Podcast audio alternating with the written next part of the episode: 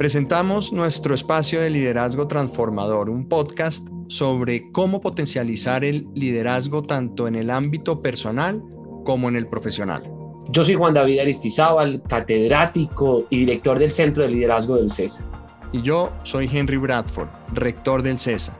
En este espacio hablaremos con personas extraordinarias que traerán sus experiencias, sus historias y las lecciones que han aprendido a lo largo de su vida. Bienvenido.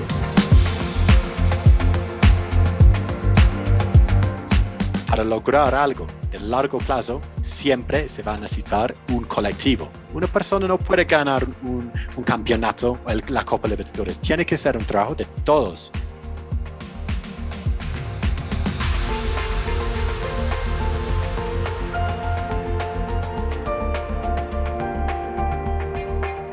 Henry May llegó del Reino Unido a cambiar la educación de Colombia y de América Latina.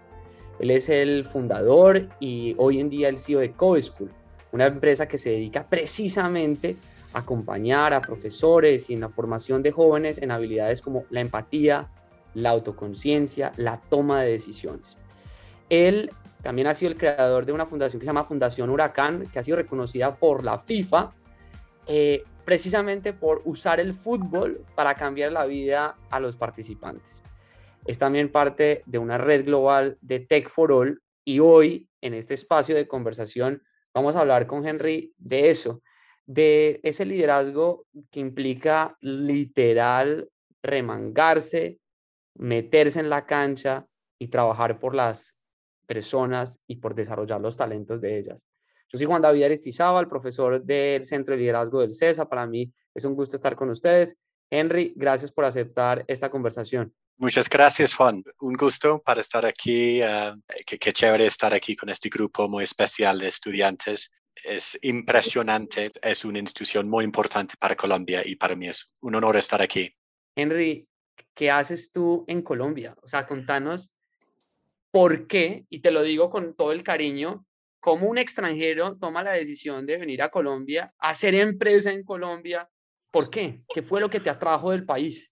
Pues yo, mi, historia con Colombia empezó a una edad ah, algo parecido a muchas de las personas aquí, porque a los 22, 23 años yo, yo viajé a Latinoamérica y en 2009 viví en Argentina un tiempo y terminé viajando en Colombia ah, por dos meses y fue el país en todo el continente que, que más amé. Me parece un país muy interesante, un país que, que, hubo un contraste muy grande entre lo que dicen de Colombia y lo que es Colombia. Um, entonces, llegando a Colombia en 2009, viajando, estaba feliz y yo dejé como un puntico en el mapa y decidí, pues, sería muy chévere volver un día, trabajar allá, mejorar mi español. Y bueno, volví en, en a finales de 2012 para trabajar con una ONG que se llama Enseño por Colombia, creo que llegué a, pues, a, unos colegios públicos para formar nuevos profesores de, la red de Enseño por Colombia y me pareció fascinante estar en colegios públicos en Colombia en 2012. Me sentí muy afortunado y bueno, decidí quedarme un poquito más, un poquito más y como, pues, como, como dicen en, en la campaña de turismo, el único riesgo es que quieres quedar. Y aquí me quedé. Entonces aquí estoy um, ocho o nueve años después. Henry, tú ves este país, y lo hemos hablado tú y yo en otras oportunidades, y es que gran parte del liderazgo consiste en ponerse con unas gafas ser turista todo el tiempo, es decir, uno ver y observar su entorno como si fuera algo nuevo. Y tú a la hora de observar este entorno te diste cuenta que teníamos un problema. Y ese problema también estaba asociado a una gran oportunidad y era nuestras habilidades eh, socioemocionales, habilidades para el siglo XXI o habilidades blandas. ¿Por qué son la gran fortaleza que puede tener los colombianos, como es también hoy nuestro principal reto. ¿Por qué descubriste que ese era el problema que había que resolver y que tú querías resolver? Bueno, creo que es algo que yo viví siendo profesor en Inglaterra, en un colegio em, público, en, un barrio difícil, que allá en un contexto con muchísima violencia, problemas con bandillas, em, muchos retos en el colegio, em, lo que yo siempre encontraba es que en, en, primer lugar los estudiantes no estaban tratándose muy bien, como las relaciones entre ellos no fueron positivos y tampoco estaban tratando muy bien a ellos mismos. Entonces yo, yo aprendí como muy rápidamente que primero lo primero, primero hay que trabajar en esas habilidades intrapersonales y interpersonales. Ah, si queremos aprender matemáticas o crear empresas o cambiar el mundo, creo que es muy importante que trabajemos en estas habilidades como primer base creo que en Colombia hay, hay como este, este dualidad muy interesante, que es, es un país donde se reconoce por um, la, la, calidez de las personas, de la, de la, um, del espíritu genuino y humano de las personas. Aquí, en comparación con Inglaterra, somos mucho más fríos y cerrados y no hablamos de las emociones y no tengamos conversaciones tan largas y profundas y no, no damos los abrazos. Aquí en Colombia sí, aquí hay este interés y esta conexión humana de muchas personas y creo que es parte de la cultura. Y sin embargo, la dualidad es que tenemos un contexto de desconfianza, un, contexto de conflicto, de, años de violencia. Um, y creo que lo que lo que yo veo como una, una solución, un, camino hacia un país uh, con prosperidad, un país en, en paz, un país con, con, emprendedores, es justamente trabajar y fortalecer esas habilidades. Es asegurar que en los colegios, en todos los colegios, los niños y los jóvenes aprenden estas habilidades los aprenden en, en, los colegios, en sus casas, que los profesores los modelan, los enseñan. Um, entonces, para mí es una oportunidad muy grande para Colombia um, y algo que está muy central y muy conectado con los retos educativos que tiene todo el mundo. Henry, y hay un punto esencial y es que eh, a la hora de buscar prácticas universitarias, muchas veces, además de lo técnico, sobre todo pensando en, en, en una audiencia que nos oiga pues claro, hay unas habilidades técnicas de management, de, obviamente de contabilidad, de presupuestos o de mercadeo. Pero dicen las empresas que, claro, las habilidades técnicas es lo que permite que la gente entre, pero lo que hace que se vayan es que no tengan las habilidades blandas. Si una persona hoy está, nos está oyendo, está aquí también en el CESA o está oyendo este podcast más adelante, ¿por dónde arrancar esa formación de habilidades blandas? Sin tener que ir como a un curso de muchas horas. ¿Cómo, cómo arranca uno consigo mismo a decir, bueno, yo tengo que mejorar mis habilidades blandas, ¿por dónde empiezo? Muy buena pregunta. Em, ¿Por dónde uno puede empezar a, a desarrollar esas habilidades? Que uno escucha mucho ruido, como en las empresas, que son tan importantes. Yo creo que una, el, punto para empezar siempre es, es, y suena como un cliché, pero siempre es con uno mismo, es verse en el espejo y, y intentar entender en qué soy bueno, qué dicen mis amigos sobre mí, cuál es mi superpoder, cuáles son las cosas que, que a mí me, gusta, uh, me gustan hacer. Reconocer en lo que soy bueno creo que es algo súper importante y muchas veces no tomamos el tiempo de, de hacer estos momentos de autorreflexión, de darse cuenta de, listo, yo creo que yo soy bueno trabajando en equipos. Yo siempre soy la persona que, que comunica las ideas o yo soy la persona que le encanta tomar riesgos y hacer cosas distintas. Y creo que entendiendo cuáles son estas dos o tres cualidades que tú tienes que te hacen distinto, que te hacen diferente, creo que es un, muy buen punto a, a empezar. Y creo que para hacer esto, porque de pronto uno no sabe, uno puede preguntar, uno hace una, una, un pequeña, una pequeña encuesta de tus padres, de tu hermano, de tus amigos, como, oye, cuéntame en qué soy bueno y qué debo, qué debo trabajar. Eso es lo que les hacen en las empresas, se llaman las, evaluaciones 360.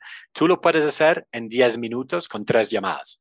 Yo creo que eso es una estrategia muy sencilla. no podía ya coger su propio WhatsApp y mandarle un mismo mensaje a cinco amigas o cinco amigos diciéndole, oye, dígame cuál es esa gran cualidad que usted me reconoce y qué tendría yo que mejorar. Uno lo podría hacer por WhatsApp ya, en este momento, si usted nos está oyendo, súper rápido. están en su casa, lo podrían estar haciendo. Henry, dentro de e, esa visión de, de, Colombia a la hora de emprender y de crear eh, una compañía como CoSchool, ¿qué ha sido lo más retador de trabajar en Colombia? Hablemos como emprendedor, como que ha sido, que tú dices, crear empresa en Colombia, además de lo atractivo, porque uno resuelve un problema, ¿Qué ha sido lo más retador? Y pensemos desde la cultura del mm. colombiano, como que, ¿qué crees que Colombia debería, eh, los otros como colombianos, mejorar para que crear empresas sea mucho más fácil? Yo creo que de pronto lo que voy a decir no va a ser una sorpresa, pero lo puedo resumir en una palabra, que es confianza. Yo creo que partimos aquí muchas veces de posiciones de desconfianza ah, bueno, no voy a confiar en esta empresa porque es muy nuevo. No, no voy a confiar en esta persona en mi empresa porque no tenga tanta experiencia. No voy a confiar en ellos porque son distintos. No voy a confiar en la empresa de otra ciudad porque no es de mi ciudad. Creo que hay, existen em, raíces fuertes que generan como desconfianzas Um, y eso por un, emprendimiento es difícil porque los emprendedores necesitamos como confiar en personas que contratamos, necesitamos confiar que alguien va a llevar la plata al banco, necesitamos confiar que alguien nos va a pagar um, y, y, creo que existe una falta de confianza um, y creo que eso se, se trabaja lentamente, se toma mucho tiempo y se trabaja con, con las pequeñas acciones, la revolución de las pequeñas acciones. ¿Cómo cuáles, Henry? ¿Cómo aprendemos a confiar más en el otro? Creo que el primer paso es que es como una, una buena regla, es como de la, regla, de, la regla de 51-49, es de dar un poquito más de que recibes. Es siempre estar dispuesta de, de pronto voy a dar algo sin recibir una recompensa una, o algo en retorno creo que eso es algo sencillo. Es como, ah, veo que alguien en mi red está buscando trabajo. Yo voy a mandar su hoja de vida a tres amigos. Yo no espero que nada pase con esto. Yo no espero que me, me va a ayudar o que, sí, es, yo lo hago porque es, es, bueno ser generoso y es bueno hacer pequeñas acciones de generosidad. Yo, yo creo que eso es una estrategia. y yo creo que otro es, es la importancia de las conversaciones, de las conversaciones difíciles, de, decir cosas que no son cómodos. Yo creo que ah, eh, tenemos que ser auténticos, tenemos que, que, afrontar momentos difíciles y poder decir, oye, como sabes que eso no me gustó cuando me hablaste en esta manera o te tengo que decir algo que es difícil. Si pasamos la vida um, como jugando que, con una máscara encima, diciendo, no, todo está perfecto y bonito y todo bien y todo bien. creo que no estamos entrando en relaciones de confianza. La confianza requiere autenticidad, requiere vulnerabilidad para, que, para generar eh, relaciones más fuertes. En el año 97, un grupo de ciudadanas y ciudadanos, empresarias, empresarios en, en Manizales, Caldas, dijo, oye, nuestro equipo de fútbol es un equipo que puede llegar a ser más lejos. Y nuestro equipo podía ganar la Copa Libertadores. Y entonces dieron nosotros en 10 años no la vamos a ganar. Eso lo dijeron en el año 97 y se pusieron esa meta. Eh, trajeron a un director técnico, trajeron a unos futbolistas y en el año 2003 eh, el Once Caldas se gana la Copa Libertadores. Fue un proyecto soñado de mucha gente y de muchas personas y lo cual muestra particularmente el poder de una visión, el poder de trabajar en equipo. Pero cuando vemos muchos de los equipos de fútbol en Colombia y muchísimos de los deportes de, en Colombia es que brillamos por nuestra capacidad individual de trabajo, de ver estos grandes jugadores o grandes artistas que al final sobresalen ellos individualmente. Pero cuando vemos el equipo como colectivo, no la sacamos del estadio. Y eso yo creo que a mí me genera como una gran pregunta. ¿Será un reto de Colombia y de nosotros colombianos aprender a trabajar en equipo? ¿Qué opinas tú? ¿Cómo, ¿Cómo nos va en la cancha? ¿Cómo nos va en el fútbol frente al trabajo en equipo?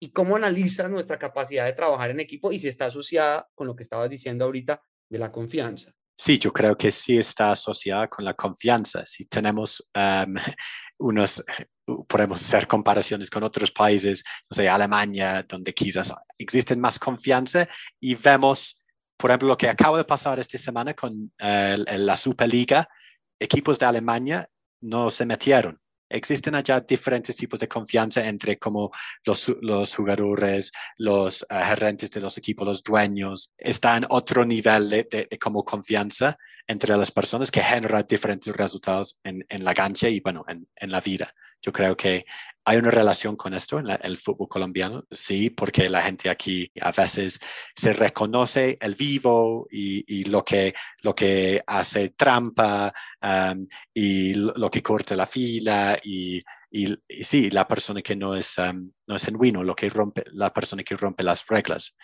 Yo creo que lo que tú mencionas en el ejemplo de, de Once Caldas y lo que vemos en los grandes equipos de fútbol es la visión mediano y largo plazo. es dejar de ser tan cortoplacista. En el cortoplacismo, y lo vemos muchas veces en la política, ¿no? Es, se vuelve muchas veces como carreras entre una persona y otro. Pero para lograr algo de largo plazo, siempre se va a necesitar un colectivo. Una persona no puede ganar un, campeonato eh, o la Copa Libertadores. Tiene que ser un trabajo de todos. Entonces, creo que la oportunidad de construir visiones ambiciosos de largo plazo que dicen, vamos a ir allá en cinco años, en diez años, es lo que puede generar un espíritu colaborativo detrás de esta visión. Entonces creo que eso es una estrategia para, para forjar y pensar, eso lo tenemos que hacer juntos. Yo no voy a hacerlo solo um, y creo que sería muy rico ver más de este pensamiento a largo plazo en la política, ¿no? que no es siempre de, listo, en dos años hay que lograr algo y, y yo salgo en la foto y ya, no pensemos en largo plazo y pensemos en proyectos que va, van a involucrar a muchos partidos, muchas personas, muchos actores. Hace unos años tú y yo nos encontramos en, en un avión, eh, creo que era de, Pereira a Bogotá, y yo te pregunté por un libro recomendado y entre la lista que me diste, me hablaste de un libro que me pareció muy interesante porque era sobre un experimento que se le hizo a unos estudiantes hace muchos años donde se les puso unos masmelos y se le dijo a los niños era, eh, si te esperas media hora y no te los comes, te voy a regalar otro masmelo. Y en ese experimento se, evaluaron que aquellos niños que se aguantaban las ganas de comerse el masmelo en el largo plazo eh, terminaban teniendo mayores resultados en su vida por aplazar la gratificación de corto plazo, que acabas de mencionar la importancia de el largo plazo. ¿Cómo uno aprende eso? ¿Cómo, cómo aprendemos la habilidad de mandar la gratificación para más adelante? Porque eh, aquí no seguramente nos está oyendo varias personas que tienen tarjeta de crédito y gran parte de otros de los retos que tenemos en Colombia frente al tema de educación financiera es que muchos de nuestros jóvenes, de, nuestro, de nuestra gente que entra a trabajar, coge, le dan una tarjeta de crédito o firma una libranza y está muy endeudada por no saber gratificar y ahorrar para comprar lo que le gusta. Y también tiene que ver con la ética, como que a mucha gente quiere las cosas ya, pues eh, digamos que hace pequeños actos que violan como unas reglas que son fundamentales a la hora de tener una vida profesional ética. En tu experiencia, Henry, y recordando este libro, ¿cómo podemos mandar la gratificación para más adelante eh, y no comernos el más melo hoy? Creo que ah, unos conceptos aquí, y sé que, que, los estudiantes que tenemos aquí son, son muy pilos, entonces de pronto van a, pueden ir a buscar estos conceptos después. Em, para pensar en diferentes tipos de gratificación, podemos pensar en los, en los dos grandes tipos de motivación, la motivación intrínseca y la motivación extrínseca. La motivación intrínseca es lo que nos conecta con un propósito muy profundo, algo que nos mueve el corazón, algo que nos dice, eso es lo que me mueve, eso es importante para mí. Mientras la motivación extrínseca es lo de la premiación, lo de, voy a comer una galleta, me, van a dar un certificado, um, salgo en la tarima con, un, un, reconocimiento en frente de todos. Um, creo que para lograr postificación de la gratificación tenemos que lograr identificar cuáles son las cosas que nos motivan intrínsecamente, es decir, cuáles son las cosas que realmente están eh, al centro de nuestro propósito como personas, las cosas que realmente importan. Entonces, en el caso de tarjeta de crédito, de pronto hay que como dejar de pensar en la tarjeta de crédito y pensar más en, para mí, ¿qué sería muy importante, pero muy importante, eh, poder adquirir o comprar o ahorrar para cinco años. De pronto es el depósito en un, departamento, de pronto es mi primer carro, de pronto es llevar mis, mi familia en vacaciones a, Disney. creo que es lograr identificar algo que genera un sentimiento de, uh, eso es tan importante y conectar con este sentimiento. El sentimiento de llevar mi familia en las vacaciones, orgullo. El sentimiento de conectarme, uh, de, de, uh, comprar mi primer uh, apartamento, uh, logro y como conectarme con esta emoción um, y, entender que esta sensación que tenemos adentro es más fuerte que, no sé, que la motivación extrínseca, que es, uh, como quiero algo ya y rápido y pequeño. Um, y creo que sí, eso es lo, clave, es, identificar cuáles son las cosas que nos mueven en el fondo de nuestro corazón. Tú y yo tenemos una, un, compartimos el interés de buscar en los contenidos multimedia que ya existan eh, para aprender cosas o en los libros. ¿Cuál es un libro que tú digas o una serie o una película que nos pongas a ver eh, este fin de semana? Oiga, véanselo si ustedes quieren pensar en algo distinto o alrededor de las mm. habilidades emocionales. Well, tengo la persona. Para mí es Brené Brown. Brené Brown es una escritora, autora de, uh, de Texas, um, que ha hecho varias uh, series de podcast en los últimos dos años. Tiene un, una, un, una película en Netflix también de ella dando un discurso. Tiene TED Talks, tiene libros. Um, el libro Dare to Lead, Atrévete a liderar, por ejemplo, es, es, buenísima. Creo que su aproximación al liderazgo es diferente, es disruptivo, es poco tradicional, se basa mucho en liderazgo desde el coraje emocional y desde la vulnerabilidad, um, que es un concepto un, poco abstracto, como liderar con vulnerabilidad. ¿Cómo, funciona esto? Los líderes son fuertes, son grandes, son los que llevan todos adelante. Y Brené Brown dice, bueno, puede ser, pero lo que dicen las investigaciones que ella ha hecho, los mejores líderes son las personas que realmente son auténticos y, que conectan um, con lo que ellos realmente están sintiendo. Y eso requiere trabajo y requiere mucho autoconocimiento, mucha autoreflexión. Um, entonces, bueno, Brené Brown es la persona. Henry, ya vamos a ir terminando. Vayamos otra vez a, Colombia. Eh, si, si, si cierras los ojos, ¿qué es Colombia? En imágenes, como tú, ¿cómo describirías qué es Colombia? Colombia es, es selva, montaña, río, es una es un Jurassic Park, es un parque de naturaleza espectacular, de lo cual hay, hay muy poca comparación en el mundo. Es baile, es felicidad, es, es, fútbol, es Jeremina bailando con James Rodríguez celebrando un gol, um, es salsa, es chontaruro, um, es arrepe de choclo, es, es, es, la gente bailando salsa en, en Cali, um, la gente en la playa en Cartagena, es la diversidad, ¿no? Colombia es, son muchos lugares juntos, eso es la magia, que son muchos lugares y personas, grupos indígenas juntos. Creo que es un país con un montón de diversidad humana um, y natural. Henry, y en ese, en ese país que me gusta, eh, esa nueva marca país de Colombia es un Jurassic Park. Eh, acá hay muchos problemas por resolver y gran parte, y eso hacen los emprendedores y emprendedoras, sean que están en una compañía adentro o están creando una nueva, resuelven problemas.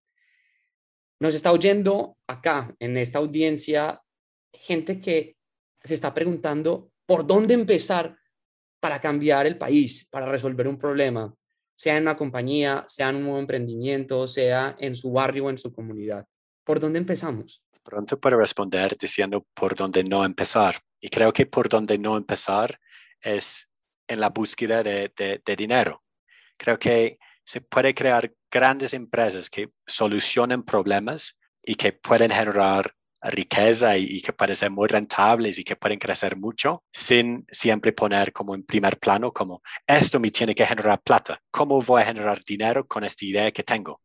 Y, y creo que eso es otra forma de pensar en el emprendimiento.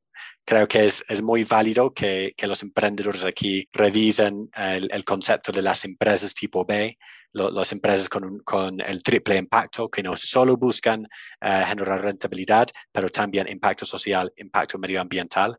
Creo que en Colombia necesita emprendedores que están solucionando problemas sociales y medioambientales y que los hagan rentables y que los hagan crecer, pues buenísimo. Pero si empecemos solo buscando el dinero y que mi empresa crezca y que yo me vuelvo, vuelvo rico, estamos partiendo de un punto de, de, esta perspectiva un poco individualística, ¿no? Entonces creo que um, eso sería mi, mi, mensaje. Henry, gracias. De toda esta comunidad que, que, que, está aquí, de parte del rector del CESA, de todos, de los egresados, de los estudiantes, de los profesores, de toda la comunidad, gracias. Gracias por acompañarnos, por ponernos a respirar, a parar hoy, a oírte un rato Eh, y gracias por creer en Colombia, por venir a invertir en el capital humano nuestro y por todos los días enseñarnos tanto en tus redes, en tus comunicaciones, por poner siempre a los jóvenes de Colombia primero. Muchas gracias Juan y gracias a todos por, uh, por asistir, por escuchar.